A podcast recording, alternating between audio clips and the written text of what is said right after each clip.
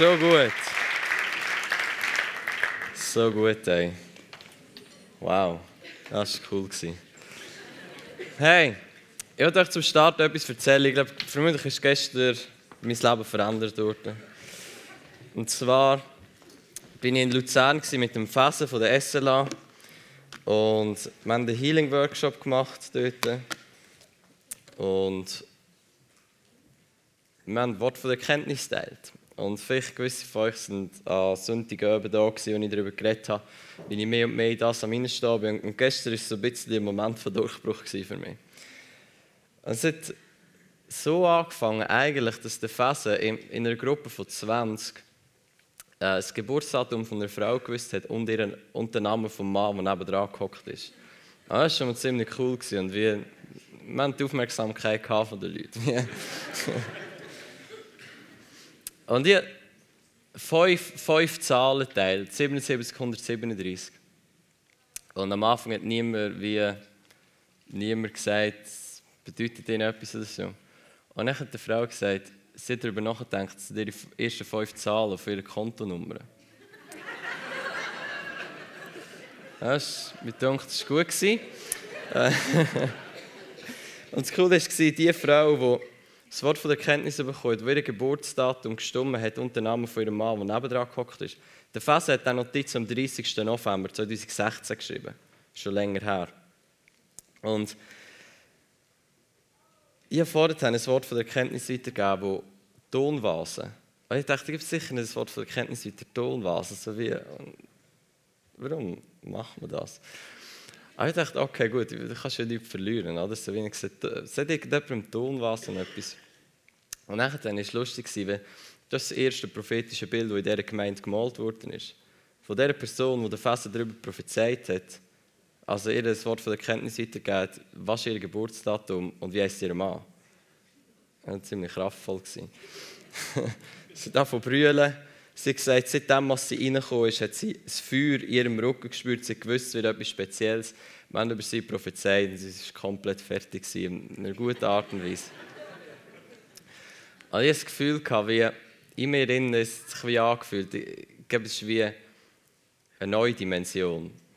Und so, ich werde dann weitergehen.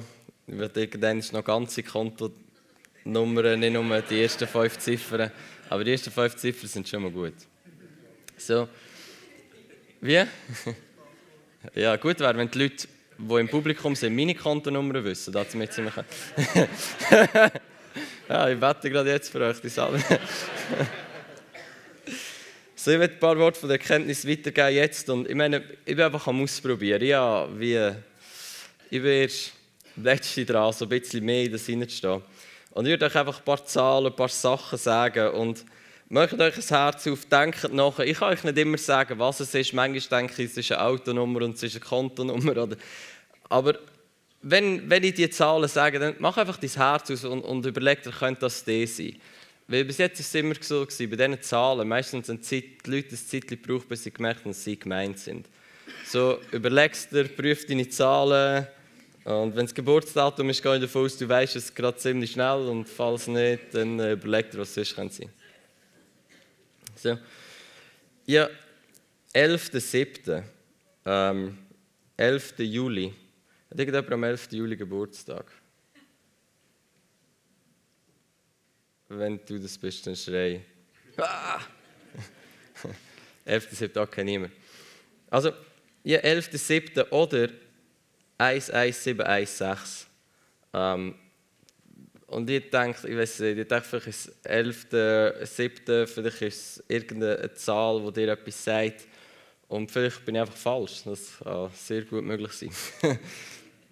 Aber überleg dir mal, ob dir diese Zahl etwas sagt, falls dein Kind oder so am 11.7. 16 Geburtstag hat oder sonst am 11.7. Dann äh, ich würde es lieber über dich prophezeien und dir etwas weiterzugeben von Gott. Du kannst dir einfach mal überlegen, ob dir die Zahlen irgendetwas sagen. Und falls ja, streck auf, wenn ich es nicht sehe, rufen wir. Ähm, ja, die Hausnummer 37. Wenn irgendjemand am 37, Hausnummer 37. Das sollte man eigentlich ziemlich schnell herausfinden können.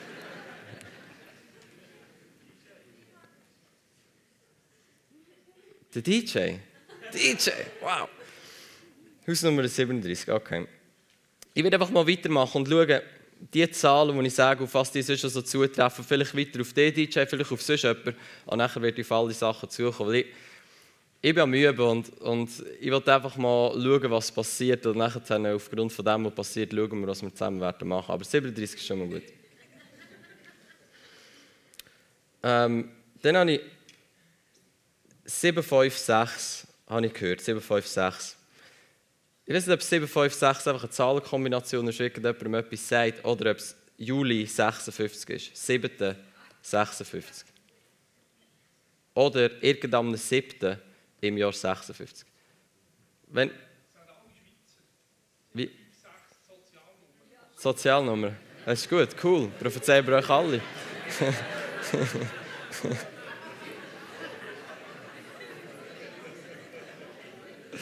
das ist gut. Ja, hey, das Wort hat über 300 Leute getroffen. Ja. Sagt irgendjemand im Spezifischen 756 oder 756 etwas? Okay, falls du irgendwie darauf zurückkommst, sagen wir es einfach. Ähm, und hinterrein. Sagt irgendjemand im Hinterrein etwas? Du kommst von dort oder du, keine Ahnung, einfach hinterrein. Was, Mani? Ja, 17. Das Haus Nummer 17? Nicht, was ist es? Ja, hintere Straße und 17.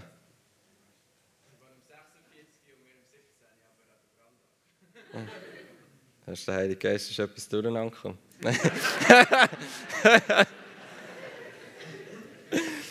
okay. Ja. Wir müssen doch ein bisschen ausprobieren. Ja, ähm. Wie. Was machen wir jetzt mit dem? Das ist eine gute Frage. Weißt du, ich, ich will über deine Großeltern prophezeien und ich gebe. Von deiner Nichte? Wow!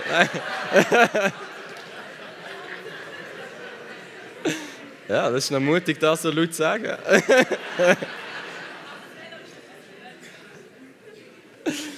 okay, ja, ich machen wir zuerst den Mani fertig. Ja, nein. also, Mani, ich gebe Leb, also, ja, vermutlich leben deine Großeltern. ja, ähm, ich habe das Gefühl, dass, dass einfach Gott euch wie neu connecten will. Ähm, Familie, die mit deinen Großeltern, aber allgemein in deiner Familie, wie eine neue Connection wird stattfinden. Und wie, ich glaube, wie dass der Heilige Geist etwas vorhat, respektive eure Familie einfach auf dem Radar hat.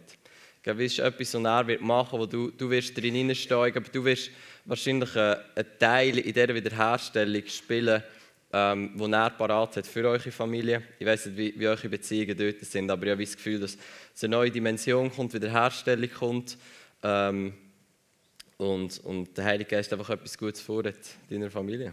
Amen. Und hier zu deine Nichte und dein Veloschloss. Vielleicht solltest du dir dein Velo schenken. Nein, ich glaube, wahrscheinlich ist es ich weiß, ich mache das manchmal äh, noch nicht so lange und, und manchmal kann ich mir auch nicht genau erklären, wie sind die Kombinationen, aber für mich ist ich habe einfach das Gefühl, der Heilige Geist wird Leute zeigen, irgendwelche Hinweise geben, dass sie checken, dass sie es sind und dann äh, will er etwas vorhat in ihrem Leben. So, ja, über, über dir und deine Nichte. Ich habe einfach das, ja, wie beim Mani, Gott einen Plan hat zwischen dir und deiner Nichte, dass in dieser Beziehung wie er wie darüber reinhaucht und so etwas Spezielles wird. Ich glaube, wir werden connected sein bis, bis das Ende von deinem Leben, wo vermutlich Kinder wird sein, das von deiner Nichte. Und dass wie er einen speziellen Plan mit dem hat, vielleicht sogar, dass ihr zusammen etwas werdet machen. Ich weiß nicht, ich hatte den Gedanken gehabt, vielleicht werdet ihr zusammen irgendetwas gründen, zusammen irgendetwas machen, wo irgendetwas Cooles daraus entsteht. Aber ich wollte einfach euch in Beziehung sagen, dass wir sprechen aus, dass nichts zwischen dir und deine Nichte kann kommen dass ihr eine geniale Beziehung habt und all da, wo der Himmel für euch das Zweite parat dass ihr in das Potenzial könnt und das einfach ausleben. Amen. Super, cool. Und ja noch 137, 762. Falls das irgendjemandem etwas sagt, Autonummer oder sonst etwas. Ähm, oder du es irgendwie sonst verbindest mit irgendjemandem. Gestern ist ich eine Nummer gesagt, die jemandem nichts gesagt hat, aber die Nummer gesagt hat. So ein Teufel, ein Schmerz in ihm aufgekommen, weil er gewusst er muss sich um seine Biografie kümmern. Und der Heilige Geist hat etwas ausgelöst in seinem Herz. Und man einfach zusammen gebetet und es war für ihn eine Bestätigung, dass er auf dem richtigen Weg ist. Aber die Nummer hat gar nicht gestimmt. Also was auch immer. Manchmal ist es einfach cool, um zu sehen, wie Gott wirkt. so, und, falls deine, du merkst, die Nummer sagt dir etwas und, und, und, du merkst es später, kannst du gerne auf mich zukommen. Ich setze all da frei, über dir oder Himmel für dich parat hat. Aber wir werden zuerst mal äh, jetzt ähm, in unsere Bibelstelle für heute reingehen. Und das ist Lukas 7. Und es ist so gut. Ich glaube, Gott hat wirklich etwas parat für heute Morgen. Ähm, Lukas 7, die 1 bis, 1 bis 17, ist glaube ich noch die ersten zwei Geschichten in Lukas 7. Und es ist so, ist so ein ähm, was soll ich sagen, reicher Text, es so viel drin, wo, wo genial ist. Und die erste Geschichte, du kannst mal ähm, die erste Folie einblenden, einfach ist, ist die Heilung vom Knecht von dem Hauptmann. Ja, es ist gerade ein bisschen Text. Ähm, äh, und ich werde einfach auf Versen bezogen. Also wir werden das nicht alles lesen, ich werde die Geschichte euch erzählen und, und dann werde ich ein bisschen Bezug darauf nehmen. Nachher gehen wir in die zweite Geschichte, wo, Tote, wo, wo Jesus einen Toten auferweckt, einen toten Jüngling. So, das war Jesus und er ist gerufen worden von den Ältesten von, von, von den Juden und er war ein Hauptmann. Und der Hauptmann hat einen römischen, äh, einen römischen ähm, Teil von einer Armee geführt, äh, und es war in, in Damaskus, gewesen, soweit ich weiß. Ähm, und dort war eben der Punkt, gewesen, dort ist der Punkt gewesen, dass die Römer hatten Angst hatten, dass es einen Aufstand gibt dort. Also haben sie einen Hauptmann geschickt mit Soldaten, um zu schauen, dass es keinen Aufstand gibt. So, zu wem Jesus da geht, ist nicht einfach irgendjemand, ist wahrscheinlich der höchste Römer dort gewesen. Und der Römer, der Befehle hatte über die ganze Armee von dort, wo wenn die Juden irgendeinen Aufstand hätten wollen machen, sie die niedergeschlagen hätten. Mit Waffengewalt. So, Jesus wird gerufen und es steht, dass sein Knecht todkrank ist. Jesus wird gerufen, er kommt und auf dem Weg dorthin ähm, lässt der Hauptmann ausrichten und sagt, Jesus, sag nur ein Wort und ich weiß, ich bin ein Mann unter Autorität, ich weiß, wie das ganze Zeug funktioniert. Wenn du ein Wort sagst, dann ist die Sache gegessen und mein Knecht wird gesund werden. Also hat Jesus gesagt, die Knecht soll gesund sein äh, der ist zurückgegangen und sie haben dann herausgefunden, dass in der Stunde, wo Jesus da gesagt hat, der Knecht aufgestanden ist und komplett gesund war. Das an sich ist eine geniale Geschichte. Und auf was ich raus wollte, ist, nachher steht, Jesus war erstaunt ab seinem Glauben. Und Jesus ist in der ganzen also in der ganzen Evangelien, wo wir die Geschichte von ihm lesen, ist Jesus nur zweimal erstaunt. Also sagt uns da, wenn Jesus erstaunt ist, wenn es nur zweimal war, so ist es nicht jeden Tag erstaunt gewesen, es war nur zweimal, zumindest lesen wir nur von zweimal. Und es war zweimal immer im gleichen Kontext, nämlich im Kontext von Glauben. Eines war er erstaunt über den Unglauben von einer Stadt, von Nazareth, und eines war er erstaunt über den Glauben von einer Person, nämlich von dem römischen Hauptmann. Was heisst das da? Du kannst Jesus nicht beeindrucken, mit was du tust, nicht mit wie viel du deine Bibel gelesen hast, nicht wie viel Geld du spendest oder wie viel Geld du hast. Du kannst ihn nicht beeindrucken mit mit irgendetwas, was du tust. Das Einzige, wie wir Jesus und wie wir den Himmel beeindrucken können, ist mit Glauben. Das Einzige, wo Gott erstaunt ist, im Sinn, wow, das fasziniert mich, ist, wenn Glauben um ist. Und er ist erstaunt im negativen Sinn, wenn keiner um ist. So alles, was wir machen können, um ihn beeindrucken, ist nicht irgendwelche gute Taten, ist nicht irgendwelche krass, ich arbeite 20 Stunden am Tag für dein Königreich. Ich war schon in, in, in sieben Ländern, Missionseinsätze. Das beeindruckt ihn alles nicht. Was ihn beeindruckt, ist Glauben. Und all die Sachen, die ich jetzt vorher aufgezählt habe, das kann eine Auswirkung von Glauben sein. Aber was ihn beeindruckt an dem, ist der Glaube dahinter und nicht die Auswirkung. So, wenn ich Wort von der Erkenntnis teile, wenn wir auf die Straße gehen, für Leute beten, wenn wir der Straße Wort von der Erkenntnis geben, wenn Leute geheilt werden, wenn sie nicht geheilt werden, was Jesus nicht beeindruckt, ist das, ist das Resultat. Jesus ist nicht beeindruckt davon, dass Leute geheilt werden. Er ist auch nicht beeindruckt davon, wenn sie nicht geheilt werden. Er ist nicht beeindruckt davon, wenn ich Wort von der Erkenntnis teile und sie stimmen. Er ist auch nicht beeindruckt, wenn sie nicht stimmen. Er ist beeindruckt, wenn wir mit einem kindlichen Glauben, einem Herz voller Glauben da machen, ist er beeindruckt. Wie es rauskommt, ist ganz egal. So, Jesus sieht nicht das Resultat von etwas, er sieht den Glauben dahinter. Er sagt, wow, da ist jemand, der mir vertraut.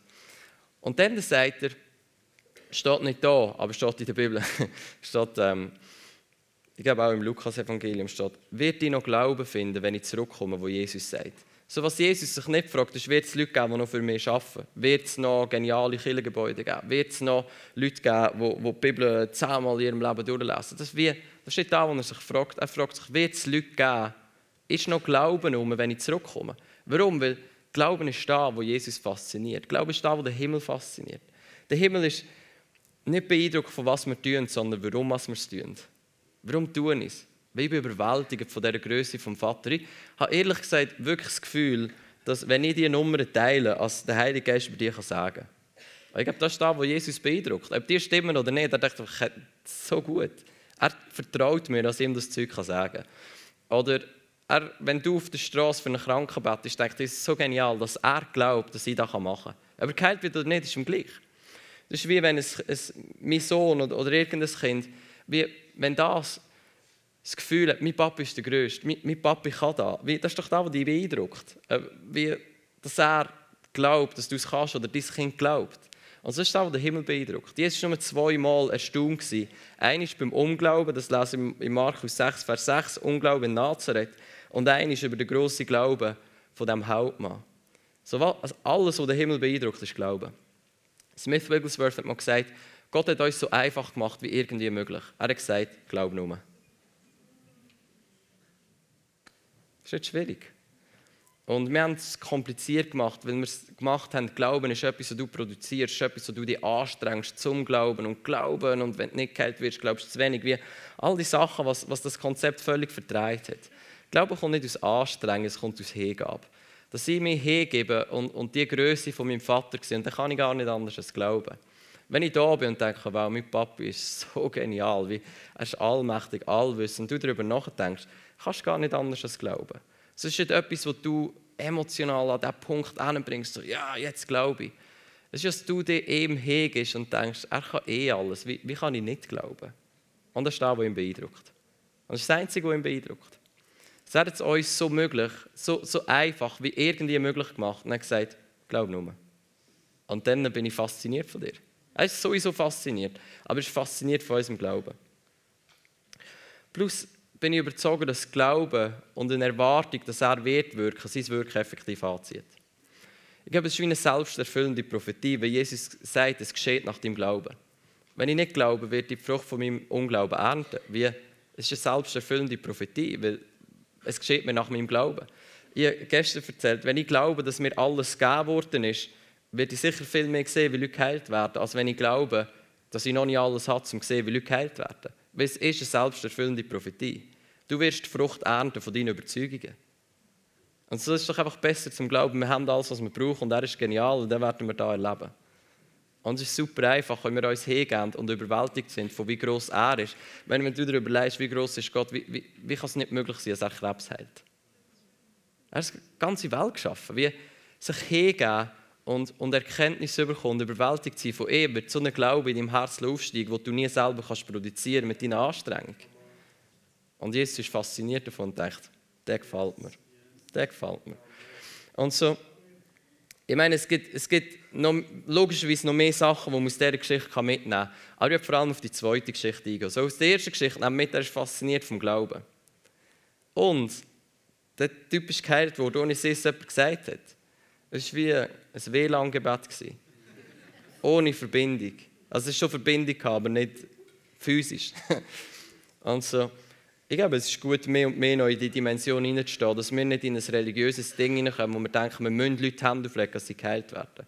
Du kannst Leute Hände auflegen, du kannst sie ihnen nicht auflegen, du kannst machen grundsätzlich, was du willst, weil wenn die Autorität, die dir gegeben worden ist, wirkt, dann kommt es nicht gross darauf an, was du machst, sondern eigentlich nur darauf an, dass die Autorität, die dir gegeben ist, irgendwie wirksam wird. Aber da mit einem Wort, mit Handauflegung, mit was auch immer ist, da und gar nicht darauf an.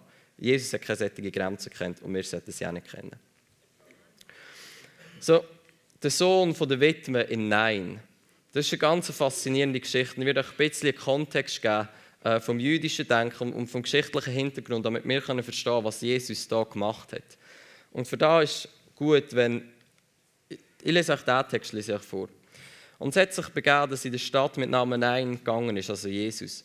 Und seine Jünger, und das war direkt, nachdem er von, von, von ähm, Kapernaum genau gekommen ist. Äh, es waren etwa zwei Tagesmärsche.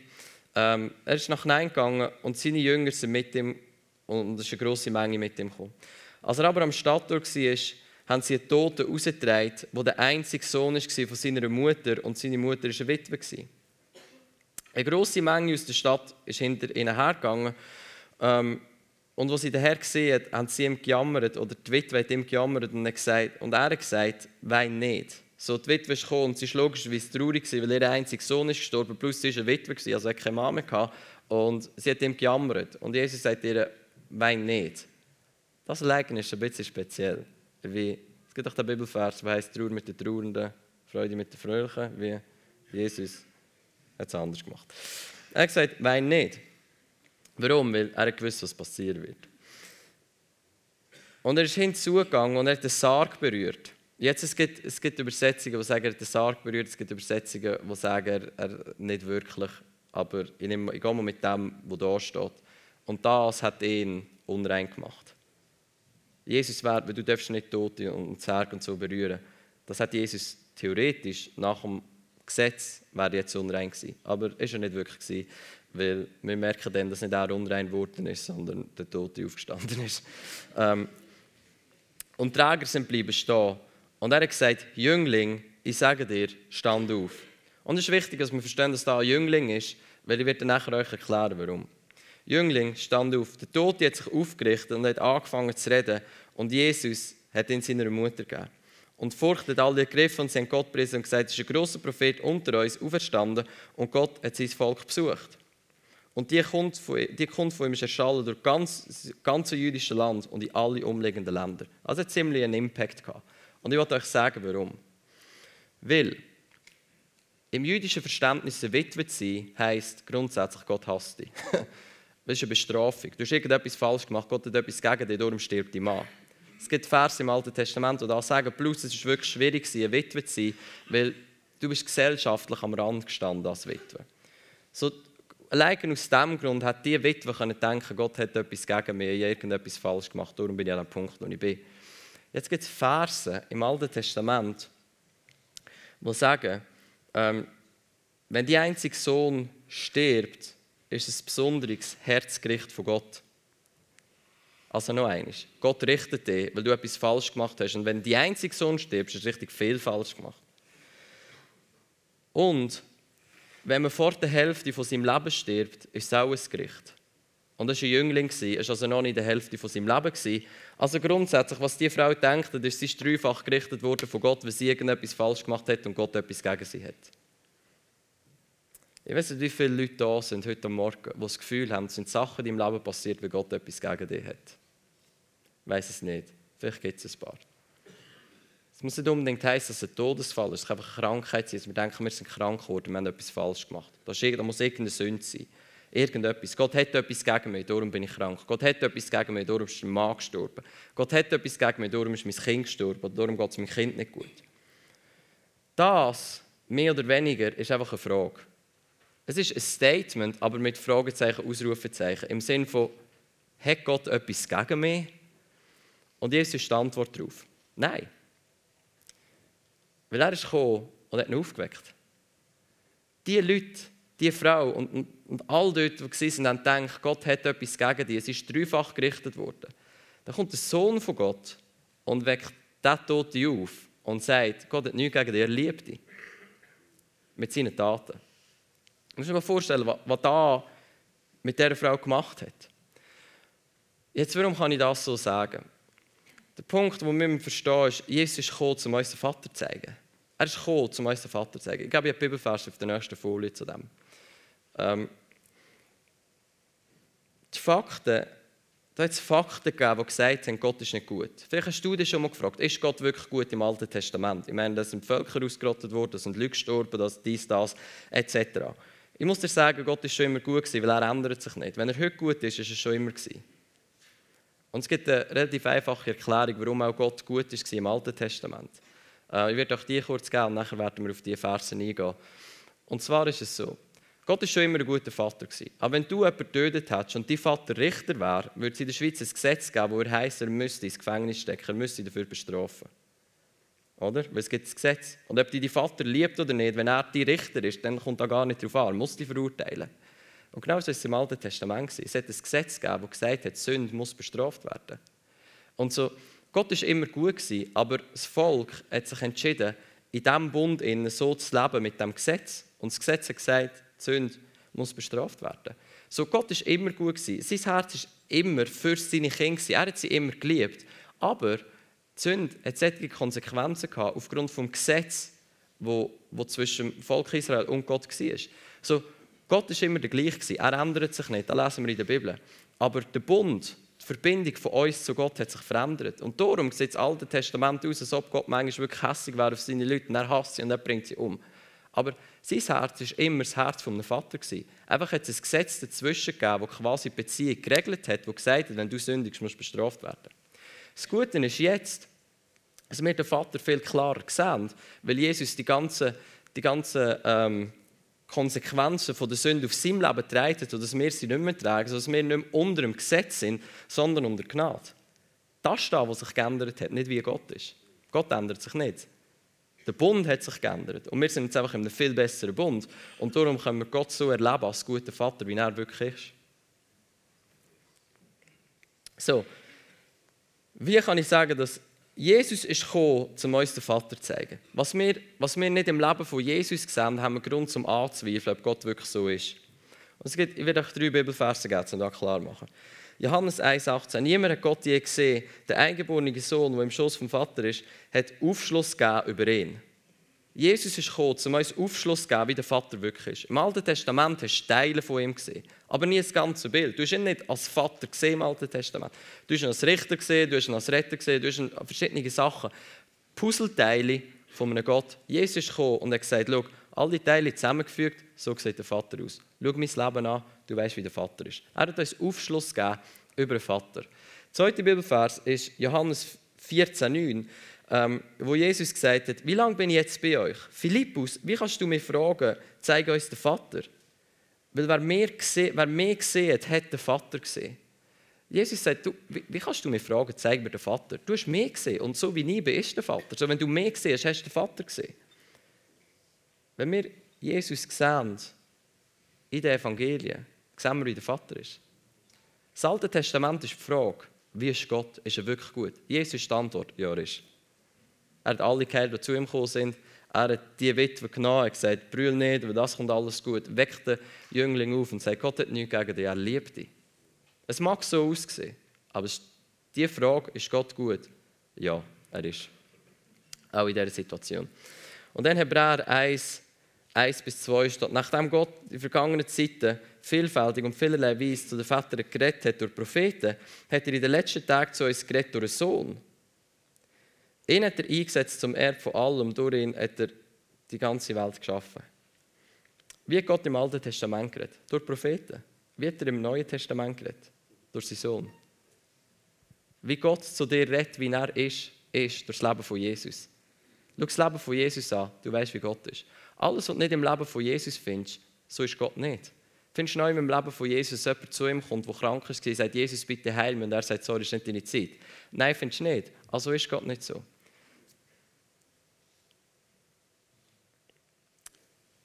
So wie Jesus ist, ist Gott.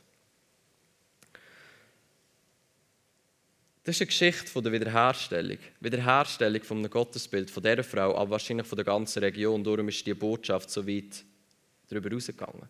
Im jüdischen Kontext, wenn wir verstehen, was da im, jüdischen Denken, da hat ihr das ganze Gottesbild gesprengt. Sie haben gedacht, so ist Gott, Gott bestraft die Frau. Zuerst wird sie Witwe, dann hat sie nur einen Sohn und dann wird er noch gestört, dann stirbt er noch. Gott hat wirklich etwas gegen die. Und Jesus gekommen und hat gesagt, Gott hat nichts gegen die. Er liebt dich und er liebt es, dir zu zeigen, wie gut er ist. Schau die Leute, die sagen, ja, aber schau hier, wie, wie kannst du sagen, Gott ist gut, schau Hiob an. Der Bill Johnson sagt so gut, Hiob ist die Frage, Jesus ist die Antwort. Deine misslichen Umstände, deine Umstände, die nicht gut aussehen, das ist nicht die Wahrheit, das ist die Frage. Und Jesus ist die Antwort. Die Antwort auf deine Umstände, weil er wird kommen die heilen. Aber auch die Antwort auf deine Frage, wie ist Gott? Wir finden die Antwort immer in Jesus. Ob du krank bist, die Antwort ist, Gott ist gut, er will dich heilen. Wir sehen es im Leben von Jesus. Ob du sündig bist, die Antwort ist, Gott ist gut, er wird dich annehmen. Wir sehen es im Leben von Jesus. Gott arbeitet nicht mit Anklage, sondern mit Annahme. Johannes 8, Geschichte von der Ehebrecherin. Wie ist Gott? Was macht er mit Sünde? Er nimmt seinen Arm und sagt, und jetzt habe ich dich befähigt zu gehen und nicht mehr zu sündigen. Wir sehen, wie der Vater ist im Leben von Jesus. Der letzte Punkt, den ich machen will, ist, Furcht hat sie alle ergriffen. Und, hat, und, und sie haben Gott preisen und gesagt, er ist ein grosser Prophet und ist unter uns auferstanden und Gott hat sein Volk besucht. Jetzt, der Punkt ist der, wenn du schaust, wie Propheten die Toten aufgeweckt haben, siehst du das zum Beispiel im Leben von Elia. Aber ein Prophet hat den Tod aufgeweckt, indem er zu Gott geschrauen hat. Gott, komm, weck, weck das tote Kind auf, ist draufgelegen. Die, ich weiß nicht, ob ihr die Geschichte kennt von Elia. Er war auch eine Witwe, ist auch ihr Kind gestorben. Und Elia hat es aufgeweckt. Aber er hat es nicht aufgeweckt wie Jesus, er hat es aufgeweckt wie ein Prophet. Er hat es nicht aufgeweckt wie ein Sohn, er hat es aufgeweckt wie ein Prophet. Er hat zu Gott geschrauen, Gott, komm und mach. Der Punkt ist, sind wir Propheten? Nein. Du kannst prophetisch sein, du kannst Samen von einem Prophet haben, aber du bist trotzdem nicht ein Prophet, du bist ein Sohn oder eine Tochter. Und Söhne und Töchter schreien nicht zu Gott, Gott, komm und mach. Sie lassen die Autorität fließen. Sie wissen, ich kann nicht unrein werden. Sie wissen, wenn ich meine Hand auflege, wird etwas passieren. Sie wissen, ihnen ist alles gegeben worden, darum können sie es weitergeben. Sie müssen nicht zu Gott schreien, Gott komm und mach. Sie können zum Problem reden, weil sie wissen, als Sohn sind sie in der Autorität vom Vater unterwegs und sagen, im Namen Jesus, stand auf und gegangen. Johannes 1, Vers 12. Allen aber, die ihn aufgenommen haben, hat er ihnen das Anrecht, respektive die Vollmacht gegeben, Kind von Gott zu werden. Denen, die an seinen Namen glauben. Er hat uns nicht zu Propheten gemacht, nicht mal zu Aposteln. Er hat uns zu Söhnen gemacht. Warum? Weil als Sohn hast du die Vollmacht bekommen von deinem Vater. Lukas 15. Der ältere Bruder kommt und sagt, oh, du hast nie ein Fest gemacht für mich wo der Jünger zurückkommt. Und der Vater sagt, hey, checkst nicht. Du bist immer bei mir gewesen. Und alles, was mir gehört, gehört dir. Mach dein Fest selber, mehr oder weniger. Du hast, nimm. Mach so viel Fest, wie du willst. Brauch. Und das ist der Unterschied zwischen Söhnen und Töchtern und Propheten. Propheten zu Gott schreien, oh Gott, komm und heil mich. Komm und weck den Toten auf. Komm und mach, mach du. Ich kann nichts, ich bin nichts. Nur Jesus. Ich muss abnehmen, du musst zunehmen. Hat auch ein Prophet gesagt aber nie ein Sohn. Ich muss abnehmen, du musst zunehmen. Das ist nicht das, was ein Sohn sagt. Ein Sohn weiß, Gott wird alles von mir überdeckt mit allem von ihm. Und nicht, oh, ich muss abnehmen. Nein, du sollst zunehmen, Sohn und Tochter. Du sollst zunehmen. In all das hinein, wo er dich berufen hat. Und dann gang und läng die Toten an und sehe, wie sie aufstehen. Warum? Weil er hat Anrecht und er hat Vollmacht gegeben, denen, die an seinen Namen glauben, in all dem unterwegs zu sein, wo ein Sohn unterwegs ist. Und wie ist ein Sohn unterwegs? Gott hat es uns gezeigt im Leben von Jesus. Er war ein Sohn. Und was sagt die Bibel in Römer 8? Er war der Erstgeborene unter vielen Brüdern und Schwestern. Sagt die Bibel nicht, aber wird wahr sein. Jesus war der Erste und er hat den Standard gesetzt für uns alle. Und nicht nur den Standard gesetzt, er hat gesagt, ihr werdet die gleichen Werke tun und größere. Söhne und Töchter. Das Kraftvollste, das die Welt je gesehen hat. Warum? Die ganze Schöpfung sehnt sich danach, dass die Söhne von Gott offenbar werden. Warum? Weil sie wissen, dann kommt es gut. dann fließt die Autorität vom Himmel wieder, wie sie sollte. Wie Lukas 7, dass du ein Wort sagst, der wird heimgehen und sehen, sein Knecht ist gesund. Dass du an einen Trauerzug ankommst, wo alle Leute denken, oh, Gott ist so schlecht. Und du sagst, schau, ich bin ein Sohn. Ich zeige dir jetzt, wie Gott wirklich ist. Und du wächst den Toten auf.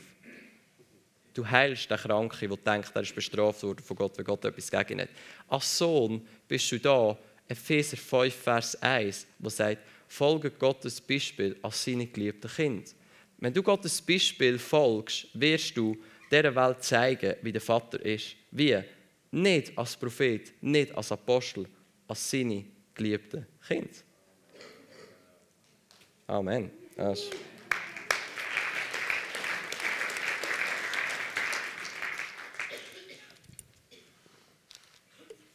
So, was wir werden machen, ist folgendes.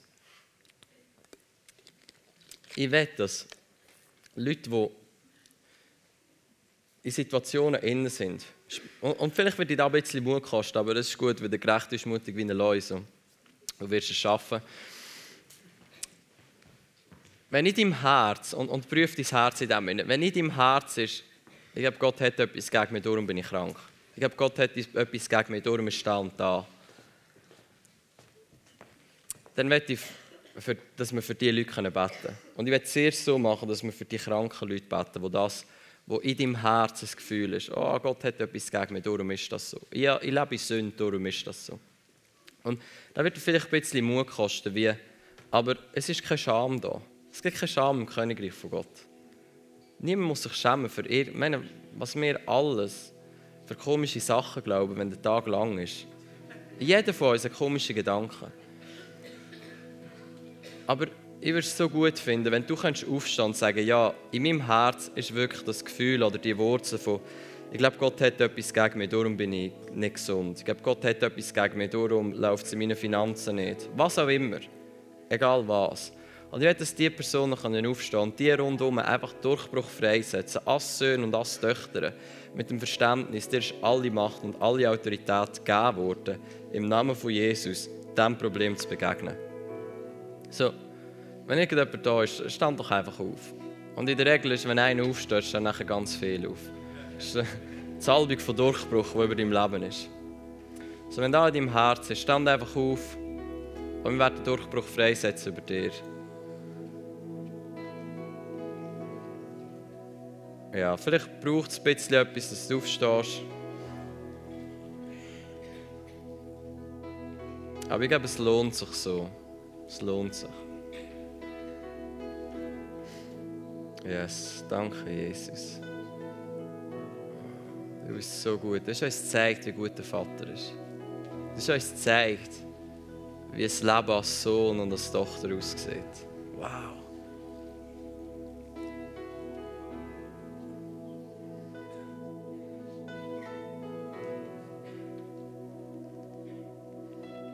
Ihr könnt zu diesen Leuten hingehen, die, die rundherum sind, legen ihnen die Hände auf. Und ich will zuerst, dass wir, dass wir alle zusammen beten und etwas über diese Personen deklarieren.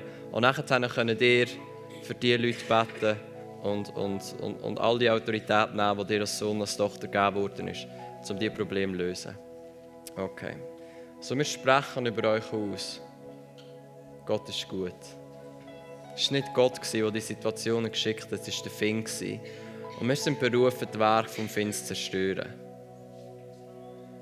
Gott ist gut über dein Leben. Wir sprechen es, es, es ist immer, aber wir sprechen über dir speziell ein Gnadenjahr von Gott aus, wo du neu Güte von Gott nicht nur weißt, sondern kannst schmecken und sehen, wie gut es Gott ist. Ein Jahr von der Güte von Gott. 2017 soll dein Jahr sein, wo du die Güte von Gott in einer ganz neuen Dimension erleben darfst wo du am Ende von diesem Jahr kannst sagen, ich habe geschmeckt und ich habe gesehen, Gott ist gut. Er ist es wirklich. Wir sprechen da aus. Gott ist so gut. Er liebt dich. Du bist sein geliebtes Kind. Er hat Wohlgefallen an dir. Er Freude an dir. Im Namen Jesus. Amen. Amen. Ich darf für die Leute beten, fragen sie, was sie brauchen, setzen das frei, leben die Söhne und Töchter aus dass ihr diesen Problem so begegnet, wie Jesus ihnen ist. Dass die Kranken geheilt werden, die Toten auferstehen, die Lahmen gehen, die Blinden gesamt etc. Im Namen Jesus. Amen.